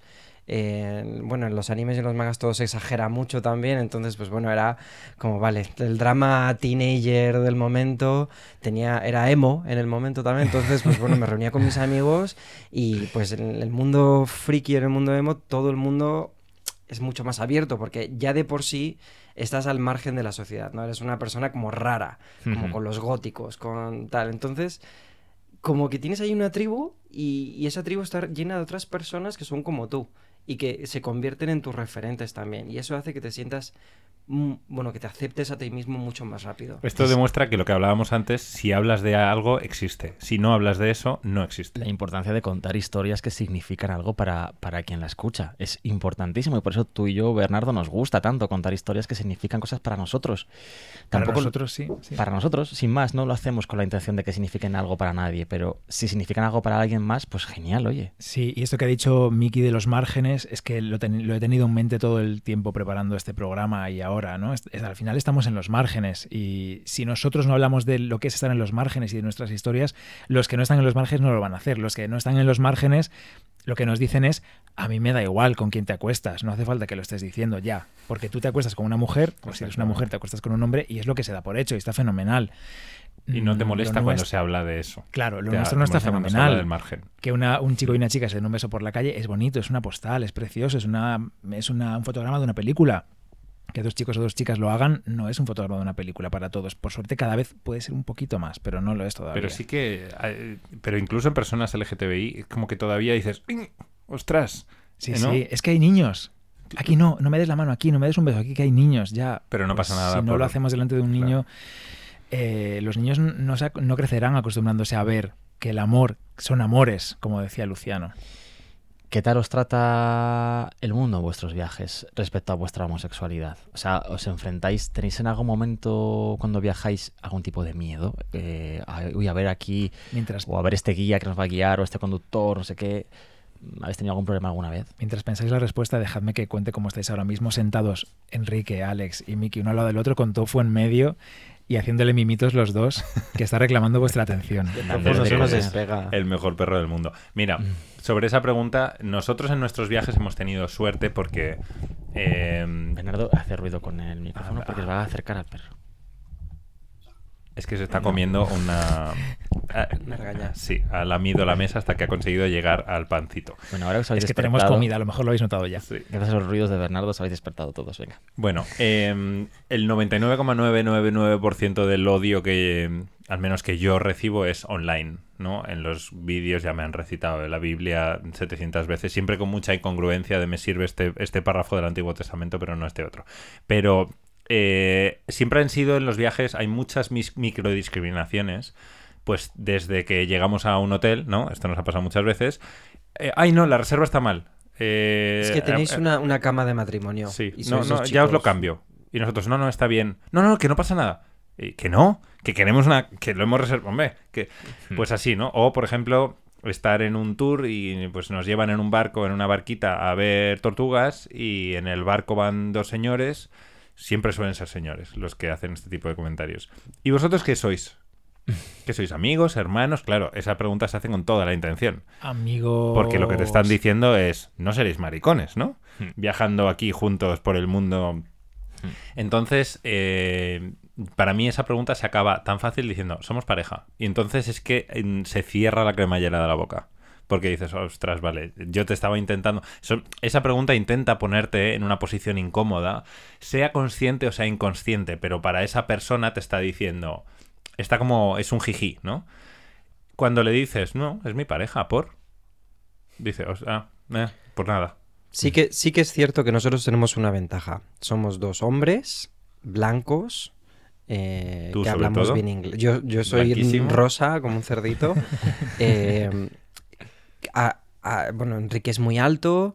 En general, pues eso, somos como. Podríamos pasar por un señor cis hetero si, si, nos lo, si nos lo propusiésemos, ¿no? Entonces, entiendo que esta situación de privilegio no la tiene todo el mundo. Hay personas a las que simplemente, pues, su estilo personal es muchísimo más destacable. eh, o simplemente llaman más, Más la al margen, atención. podríamos decir. sí. Y es mucho más fácil eh, pillar, no, detectar, ver a esa gente, porque son, se les nota más, ¿no? Nosotros nos ha pasado así que en algún sitio en el que hemos ido, pues a lo mejor nos hemos escondido un poco más simplemente por no llamar la atención, pero en algún momento en el que hemos sentido que de repente era un barrio oscuro, una zona que es tarde, simplemente como para intentar que no, no llamar la atención a ti mismo, no por el hecho de ser homosexual, sino simplemente por decir, jo, a lo mejor estoy en un barrio un poco chungo que no conozco muy bien. Pero sí te digo una cosa, y es que yo desde el principio he tenido un compromiso en el canal de YouTube y, bueno, al final en todas las redes, y es que no. Porque, claro, yo ahora tengo un altavoz muy grande, ¿no? Em, y hay muchas personas que ven los vídeos y se inspiran para ir a según qué sitio. Yo siempre he puesto la línea roja de la elección de sitios en países que persigan a personas por ser lo que son. Eh, es decir, países que tengan leyes contra las personas LGTBI o contra las mujeres o contra minorías eh, raciales. Y esto es complicado, ¿eh? porque al final es difícil también juzgar otros países con tu perspectiva cu- sociocultural. Eh, pero bueno, la línea roja siempre ha estado en países donde existen leyes anti-LGTBI y punto. Yo no, no, no quiero promover el turismo a, a ese tipo de lugares. Es duro porque a mí me encantaría ir a Egipto. Sí, y a Marruecos y a muchos lugares.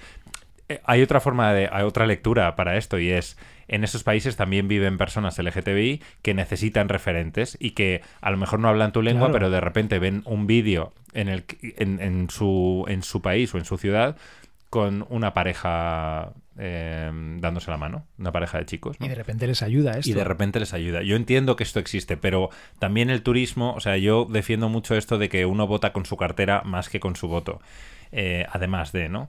Y dar dinero, muchos de estos lugares al final son regímenes totalitarios donde siento que el dinero va a acabar en, la, en el bolsillo del, del dirigente, ¿no? Entonces, bueno, habiendo tantos lugares tan increíbles donde elegir, sí que, por ejemplo, pues hace nada estuvimos en Venezuela. En Venezuela no existen leyes anti, pero sí es una cultura muy homófoba, por desgracia. Aunque existe muy, mucha buena gente, ¿no? Eh, el parte de la cultura, eh, bueno, pues mm, para muchos venezolanos fue un shock ver un vídeo de Canaima donde nosotros estamos ahí en, en la cascada más alta del mundo, que para ellos es un icono, eh, de la mano, dándonos un beso. Y, y la reacción en general fue como de wow, es la primera vez que lo veo, que bien, o que, que bien, que normal. Pero también hubo mucho de lo contrario, ¿no? De mm, lárguense a hacer sus cosas a otro país. Bueno, es una semillita que hemos plantado ahí ya. Desde luego, recibís mucho odio por, por internet, supongo, ¿no? Muchísimo. Pero bueno, ¿Y pues cómo al final- sienta? Pues es un proceso. Al principio. Al principio es complicado, pero un- lo que yo más he aprendido de esto es que la persona que escribe ese comentario de odio lo lanza como un escupitajo y sigue con su vida. Ahora me toca a mí leerlo, digerirlo, procesarlo, pensar qué voy a hacer con ello y que no me afecte, ¿no? Decidir Ah, si respondes o no. Sí, entonces lo que hago eh, es, a veces les doy exposición y hay personas que me dicen, pero no te centres en lo negativo y digo, no, si es que no es centrarme en lo negativo, es que no sirve de nada que pensemos que esto no existe, ¿no? A día de hoy doy conferencias sobre esto, hay algunos comentarios mm, mm, tremendos. ¿Me dejáis que os lea uno de ellos? sí, claro. Por favor. Bueno, es que por tengo favor, uno léeles favorito. mi favorito porque es que es el mejor. Es un poeta el que lo ha escrito, de verdad. Vale, pues aquí necesito que hagamos una pausa, pero es que es- vais a flipar. Mientras tanto, le podemos preguntar a Miki cómo, cómo recibe él estos mensajes, si a ti también te llegan o no. A mí la verdad es que por suerte, al tener un Instagram mucho más pequeño y vivir un poco más al margen, yo no tengo ese problema. O sea, yo alguna vez me llega algún comentario así un poco más fuera de tono o en, o en mis, o mis comentarios, sobre los comentarios de las fotos y tal. Pero la verdad es que a mí me resbala muchísimo. Como no me dedico a ver Instagram, intento además que, pues bueno, cada vez intento que las redes sociales estén un poquito más al margen de mi vida. Las, las consumo, la- las uso y las disfruto, pero cada vez sana. siento que, que- que- que- que son un pequeño agujero negro a veces. Eh, la verdad es que lo oculto. O sea, en el momento en el que veo algo que no me gusta, lo oculto. Pero esto lo hago, lo he cogido como sistemático para absolutamente todo. Si hay algún post de algo que no me gusta, lo oculto, lo tal. Simplemente porque es, es mi Instagram, quiero ver cosas que a mí me hagan sentir bien y no cosas que... Y si tú tienes odio y tienes algo que no te gusta sobre mí, pues es tu problema. A mí me gusta comparar esto, estos mensajes de odio, con que el vecino llama a la puerta y te dice, maricón, te escupe y te cierra la puerta. a que nadie lo haría. Claro, pues es que al final es lo mismo, ¿no? O sea, tú estás viniendo a mi casa, que es mi canal, a reducir todo mi trabajo a que te molesta mi existencia. Bueno, pues ¿qué haces aquí? ¿No? Pues, eh, ahí hay personas que se dedican a ir a todos los vídeos uno por uno para dejar el mismo comentario y digo, pero ¿cómo? ¿No? O sea, pues eso es el odio. Es esa, Desde esa resistencia a la diferencia, esa, esa animadversión a las cosas que uno piensa que conoce y de las que no conoce nada. Y luego la necesidad que tienen esas personas de imponer constantemente su, su forma de pensar, de vivir, su- lo que es correcto y lo que no es correcto a los demás.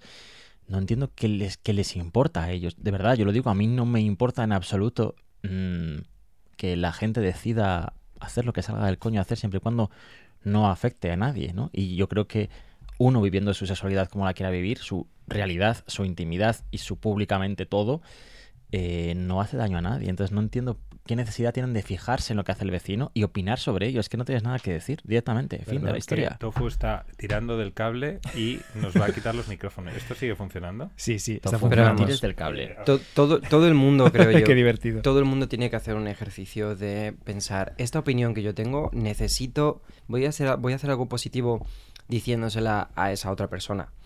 Hay veces, por ejemplo, que yo veo a lo mejor un post de alguien que no me gusta y digo, bueno, pues no me gusta. Ya pero está, no, le doy al corazón y ya está. Claro, no necesito ir a decirle, este post es una mierda. A ver, No. a ver, que ya tengo el comentario. Tenemos el comentario del poeta.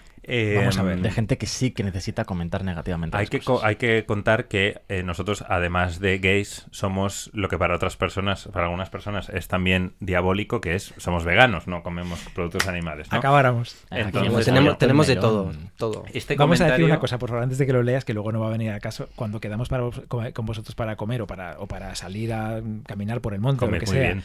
y nosotros, Juan y yo llevamos pues nuestro sándwich de pavo o lo que sea, o de lomo o lo que sea, la bonita frase que nos dice Enrique Alex siempre es ¿qué vais a comer? ¿Un sándwich de cadáver? Bueno, es plantar semillitas también, ¿no? A ver si Bueno, nos convence. Bueno, por ahora no lo has claro. conseguido, pero muchas veces con vosotros comemos en sitios veganos. Es que al hilo de esto, es riquísimo todo. Al hilo de esto, además, es que, eh, bueno, las redes sociales de Enrique Alex no solo eh, son activas en cuanto a la defensa de la libertad sexual, visibilidad y demás, sino que otras muchas cosas, defensa de los animales, Del del ecologismo. del ecologismo, sí, del el tema del calentamiento global, de la alimentación, en fin, él aprovecha ese gran canal, ese gran altavoz que dice que tiene, que tiene realmente, eh, ¿Qué dice tener?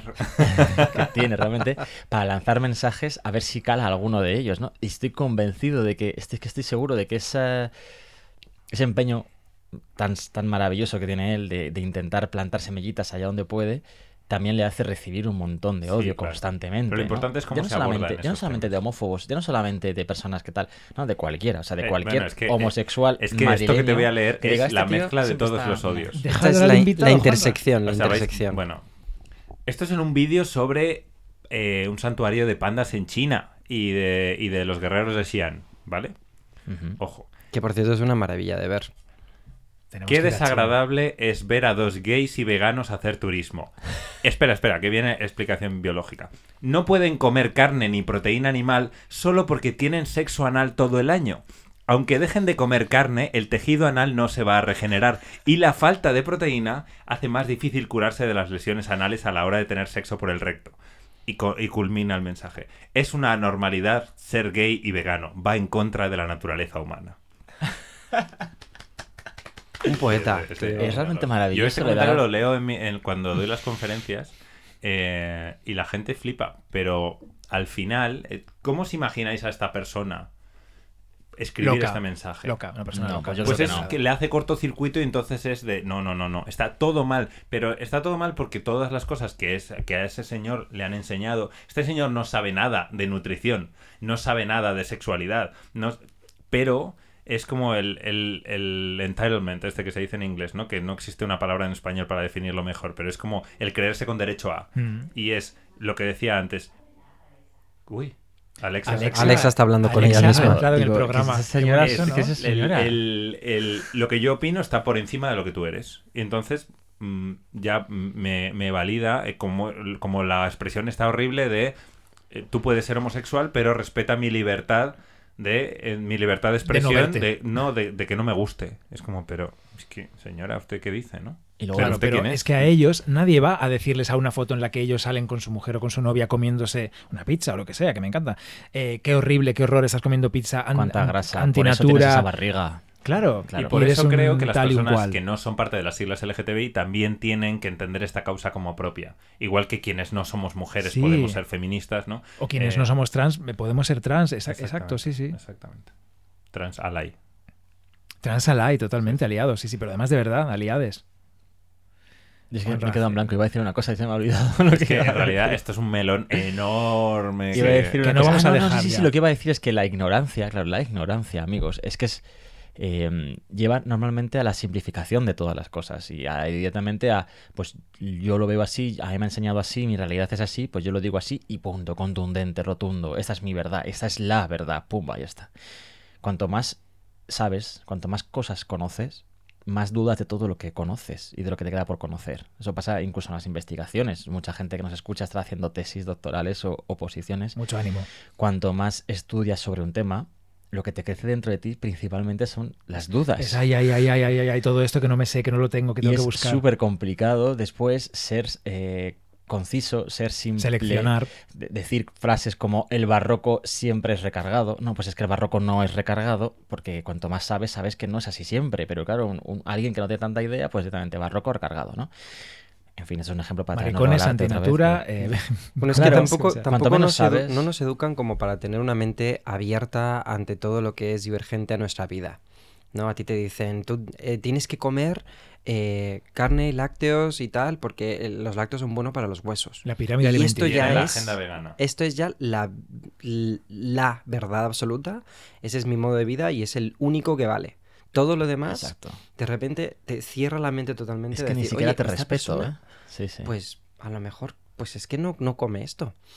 Pues seguro algo mal tiene. Sí, sí, no hay más que ver, os damos, ya lo habréis visto todos porque habéis ido a sus redes sociales corriendo a verlo, pero no tienen ningún problema, están, des- están sanísimos. Sanísimos los dos. Eh, Tienen proteína, no creo que tengan falta porque los músculos necesitan proteína y tienen músculos. Como, O sea, todo como en creo que se está acercando el final, os voy a leer otro comentario. Venga. Porque tengo tantos que necesito. Tu vídeo es bueno. Ya empezamos bien. Pero traes pegado a este tío tan cerca, tan innatural, que es incómodo para nosotros los heterosexuales. Deberías dejar de lado tu vida en pareja y mantenerla en privado. Qué molesto. Ves, ves, ves. Arruinaste todo tu trabajo. Lo que te decía es que a los demás no nos importa con quién te acuestas y con quién te levantas. Y esto voy a decirlo, Juanra, hace unos días. sí me acosté y me levanté con otro. No, hace unos días eh, nos hicieron una entrevista para el periódico El País, en la que hablaban de nuestro podcast y del salto del podcast al programa pues, de arte de Radio 5, de Radio Nacional. Que sabéis cómo se puede escuchar, ¿eh? Y el titular es algo así como, eh, ahora no me acuerdo del titular, pero es algo así como la historia de amor eh, que se convirtió en un programa de radio. Claro, y salimos los dos, no hay duda, ¿no? Sí, la historia sí. de amor entre estos dos hombres. Bueno, una persona a la que conocemos, los dos, sí, sí, sí, vamos a decirlo, eh, mucha gente nos dio la enhorabuena, gente que no esperábamos también, Sí, que, sí. Es, que es tradicional, que es conservadora, oye chicos, qué bien lo que hacéis, eh, nos encanta, o gente que no nos había escuchado, no sabía lo que hacíamos y ahora se ha enterado y nos va a escuchar y tal, y muy bien, pero también hay gente que nos ha dicho esto, de, hombre, pero es que ese titular, es que, que cuente esto de que sois novios, yo no lo veo, porque ¿qué tiene que ver? Pues Porque es que tiene todo que ver. No entienden lo importante que es visibilizar una cosa que para ellos, bueno, pues es una cosa de otras personas, ¿no? Pero para nosotros es nuestra realidad, nuestra vida. Existimos, ¿no? Y la mera existencia hoy está en cuestión. No entienden lo que estamos haciendo directamente nosotros en este podcast y vosotros en ese canal de YouTube. Y por otro lado, esa frase, ese comentario no se lo harían a una pareja heterosexual que Claro, pusiese una dice, historia ¿y de por qué amor se mete el periodista en con quién, con quién os acostáis, si os A acostáis entre igual. vosotros? No, no te da igual. E- Efectivamente, a una pareja heterosexual no se lo haría. Pero además esto define el prisma con el que abordáis el podcast, ¿no? Es como, a ver, hay mucho, supongo que habrá muchos podcasts de arte. Te puedes leer un libro de arte si quieres. claro. Pero si quieres escuchar arte compacto, que vas a escuchar una opinión ya formada sobre ciertos temas, a veces sobre un tema LGBTI y a veces no, pero en general es lo que define mm, vuestro programa.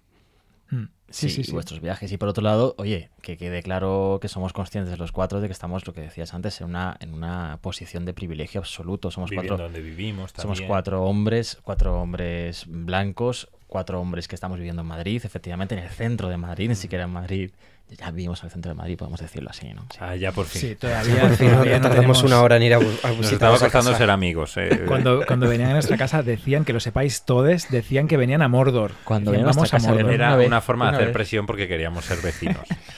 En fin, que sí, que, que somos conscientes de que, de que tenemos un privilegio o muchos privilegios, pero creo que precisamente al ser conscientes los utilizamos para intentar comunicar nuestras historias, las historias nuestras personales, las que nos importan de nuestro alrededor, las que nos importan del pasado, ¿no? Historias, historias como la de Antino y Adriano, historias como la de Safo, historias como los San Sebastianes, que hicimos el capítulo Como los os remitimos al, al episodio, los Sebastianes modernos, devolvemos los disparos. que es uno de los más escuchados del podcast. Sí, historias Es que al final las cosas que a vosotros os importan y os interesan son las que traéis aquí. Y claro, pues ser quienes sois es parte de esto, ¿no? Es que eso fue como arrancamos, como decíamos antes. eh, Lo primero que hicimos juntos en el podcast fue contar nuestro viaje con intimidades de todo tipo. O sea, Claro. lo escuchaban nuestras Porque amigas. no pensábamos tampoco en quién Y yo a decía escuchar, que mi, sí. to- mi cantidad de mocos, mis alergias, lo que habíamos dormido, dejado de dormir, que habíamos comido y dónde habíamos comido, todo tipo de cosas de nuestra vida, de nuestra relación, dando por hecho que éramos una pareja, sin más, como porque la gente que nos Sí. escuchaba lo sabía, sabía quiénes éramos. Y claro, de ahí surge todo lo demás, desde la naturalidad, lo que somos. y Oye, yo no me puedo, todavía no, antes de terminar, tengo que preguntaros, cuando viajáis, ¿a qué museos habéis ido que os hayan gustado así mucho? ¿O qué Bueno, es que hay una, hay una cosa que es que O monumentos, los, vamos, pueden ser los museos. Aprovecha, en los vídeos, fatal. O sea, La luz, ¿no? No, no, no. El, el contexto, o sea, el museo hay que vivirlo. Y aparte que en los museos suele estar mm, prohibido grabar. Museo del Prado, por favor, dejadme hacer un vídeo del Museo del Prado.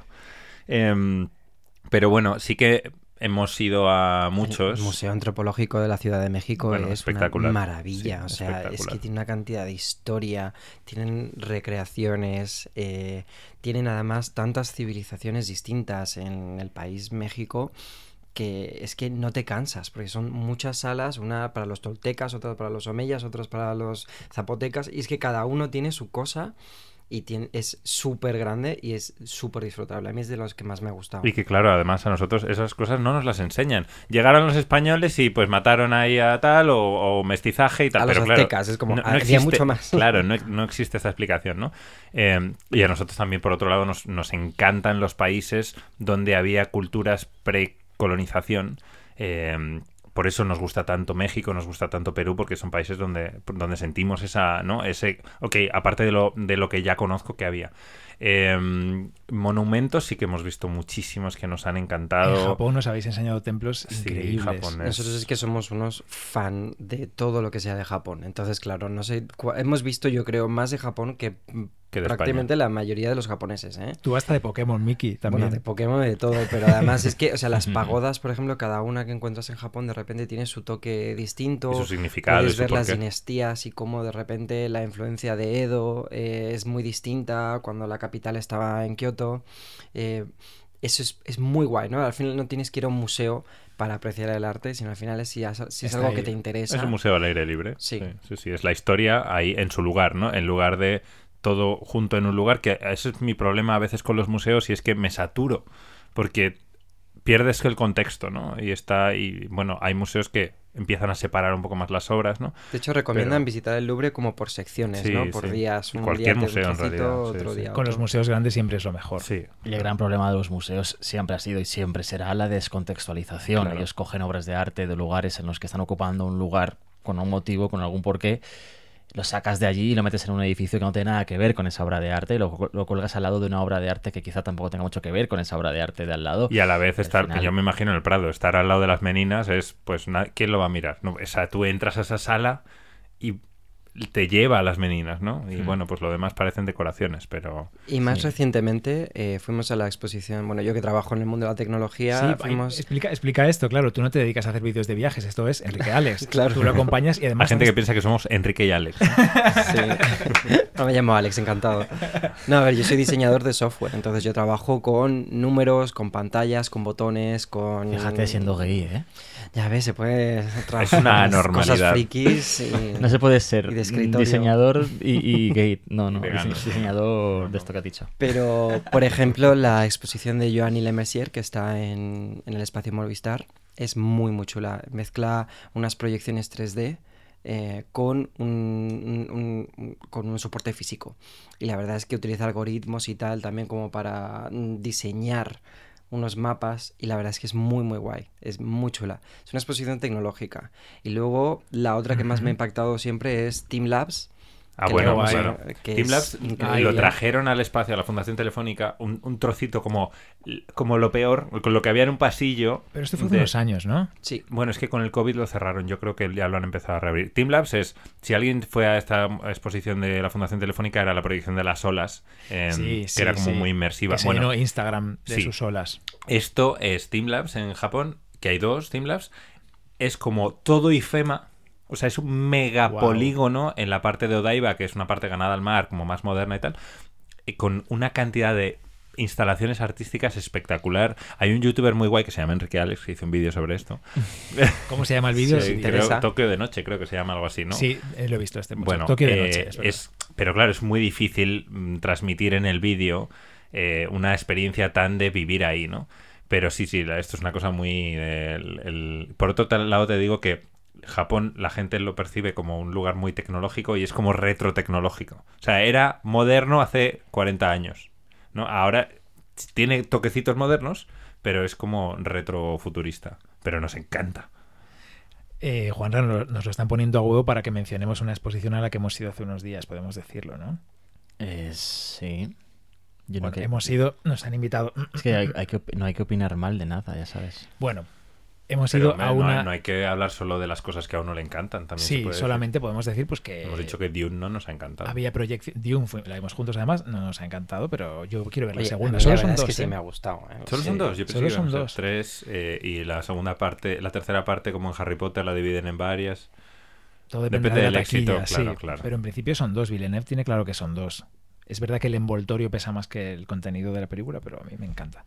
Bueno, eh, fuimos a ver Ingoya. ¿Qué es Ingoya? Hashtag Ingoya. Es una exposición de proyecciones de obras de Goya, que la mayoría está en el Museo del Prado, y está en Colón, en un centro que se llama Centro Fernán Gómez. La, la plaza de... En la, plaza de Colón, la de la bandera gigante de España. Esto- este, la plaza de Colón yo creo que da para un episodio de podcast. ¿eh? Sí.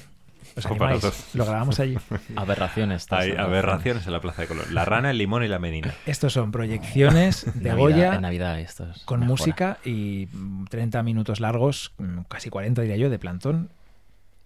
Y no aporta mucho más. Bueno, no, lo que yo No es que- eh, ya que te has metido en ese tema, lo que yo quiero decir al respecto es que, por supuesto, oye, que cada uno vaya a ver y disfrutar lo que disfrute y lo que quiera ver y ya está, pero simplemente eh, yo sí que me planteo, cuando estaba allí viéndolo, me planteaba el sentido que tiene eso. Eh, eh, proyectan en unas paredes imágenes de cuadros que están en su formato real, en su tamaño real, con sus pinceladas reales, con su materia y su pigmento, están a menos de un kilómetro de distancia de donde se proyectan esas, cosas- esas cosas. Tú puedes ir al Museo del Prado y ver esas obras originales, verlas de cerca, porque además nadie te dice Pero que no te tiene nada alrededor, o sea, no, no, no reconstruye una línea temporal o yo qué sé, no. No. Vaya. Es como un PowerPoint grande a tu alrededor. Qué fantasía. Sí, y vamos a, vamos a decir que antes del confinamiento, antes de que empezásemos a hacer los episodios que con los que muchas personas nos conocisteis desde casa, habíamos Sí. hecho un episodio de 15 minutos de estos de la app que se cortaba a los 15 minutos. Sí, es verdad. eh, justo al salir de una experiencia parecida que se llamaba Van Gogh Experience, que estaba en el Círculo de Bellas Artes. Que todavía está. Todavía está. el otro día es que unas gira por el mundo, va y viene. Sí, sí, sí, está. Ostras, pues no vayáis. Bueno, no, y si queréis. Sí, yo todas las veces he escuchado esto, Pero pero bueno. Juan y yo fuimos, yo creo que también nos habían invitado. Y porque no recuerdo haber pagado para esto.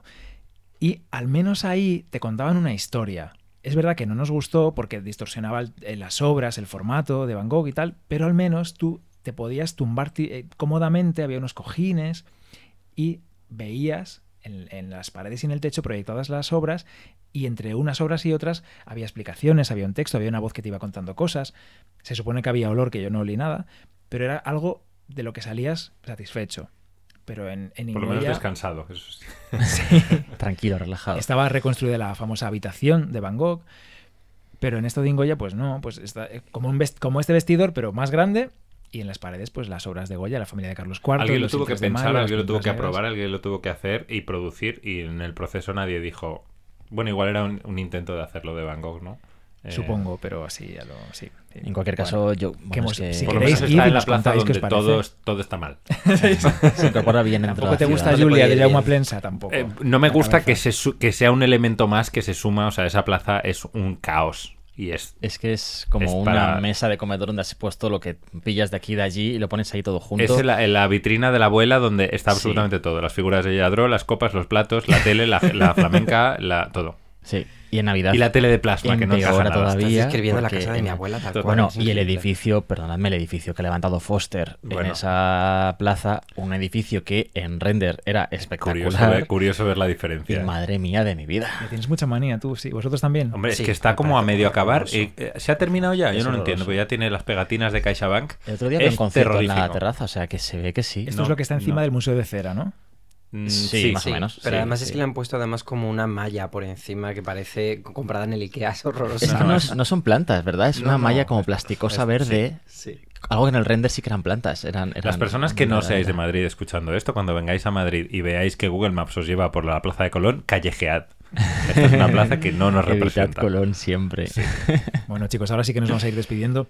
Yo no me cansaré de, de decir esto. Es importante que haya contenido como el que, como el que vosotros creáis eh, en YouTube, en Instagram, que haya podcast también como este, o como, por ejemplo, puedo hablar, eh, como la amiga, la amiga de mi amiga, que es un podcast bollo queer.